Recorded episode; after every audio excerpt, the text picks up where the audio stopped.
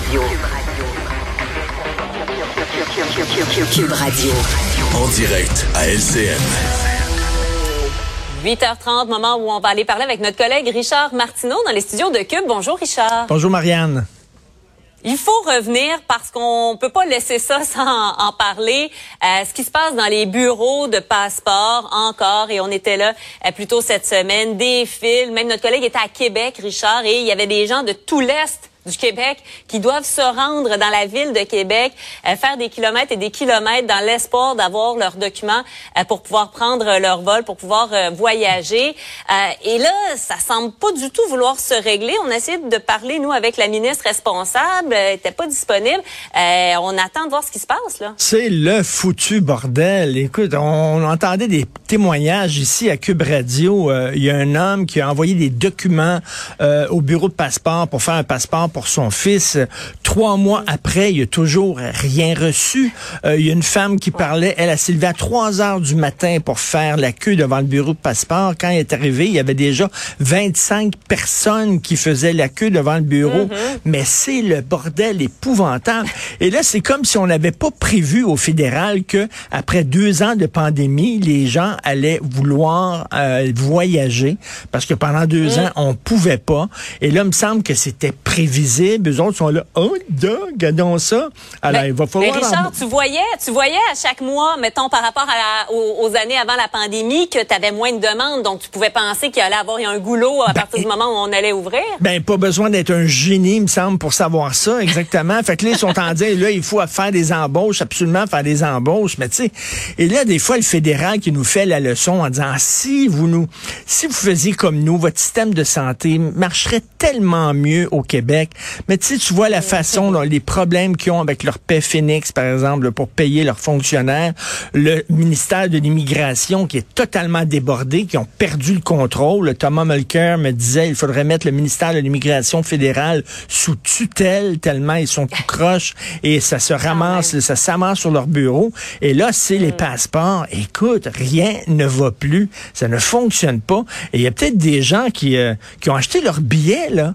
Ils ont acheté leur billet d'avion, puis ils pensaient que ça, ferait, ça prendrait comme mm. une semaine faire faire leur passeport, puis ils vont peut-être rater leur voyage à cause de ça. Là. Mm. C'est vraiment mm, le bordel.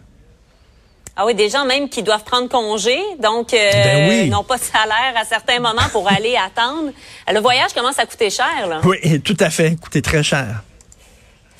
Par ailleurs, tu veux nous parler euh, de la ah. veste de flottaison. Tu te poses la question, Richard, est-ce qu'on ne devrait pas la rendre obligatoire, un peu comme on le fait euh, avec la ceinture de sécurité en voiture? Exactement. Écoute, encore deux décès hein. cette semaine. Euh, la Société de sauvetage du Québec dit que dans neuf cas de noyade sur dix, les gens ne portaient pas leur veste de flottaison ou alors la portaient mal. On n'arrête pas de le répéter, Marianne, les journalistes. Mm. Si vous allez sur un plan d'eau, même si le lac semble très calme, porter une veste de flottaison, ça prend quelques secondes pour la mettre et il y a toujours des morts. Marianne, pense à ça.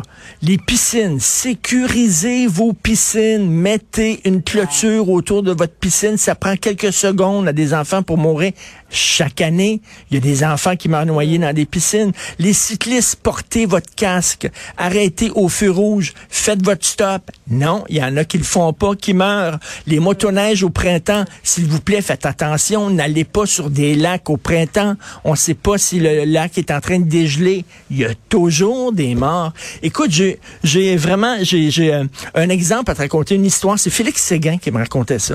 À un moment donné, Félix est dans un aéroport, puis une fille qui est visiblement très mal, mal malade, et elle dit à Félix, est-ce que vous pouvez prendre ma, valise sur le carrousel puis la sortir de là? Parce que j'ai pas la force pour le faire. Il dit pourquoi comment ça vous êtes comme ça? Ben elle dit je suis allé en Colombie euh, pour une chirurgie esthétique puis euh, ça s'est très mal passé, je suis très malade. Mais il a dit ben j'ai fait un reportage là-dessus dans JE justement. Elle dit je le sais, je l'ai vu. Ouais. Elle l'avait vu. Ah Elle avait vu le reportage. Pendant une heure, on dit, allez pas en Colombie faire faire des chirurgies esthétiques. Elle est allée en Colombie. Comme les gens qui fument, veut dire, on met des poumons carbonisés, ces paquets de cigarettes. Mm. Fumez pas. Les gens continuent de fumer. À un moment après ça, ils vont dire le gouvernement est omniprésent, puis est partout, puis est trop présent dans nos vies, dans nos vies. Mais vous prenez pas vos responsabilités. Alors, si vous mettez pas votre veste de flottaison, ben, il va falloir la rendre obligatoire, malheureusement, et peut-être même rendre obligatoire les clôtures autour des piscines parce que vous le faites pas, malheureusement. Hmm. Appel à la prudence. Ben, Merci tout à fait. beaucoup, Richard. Protéger les gens d'eux-mêmes. Bonne journée Bonne journée. Bye.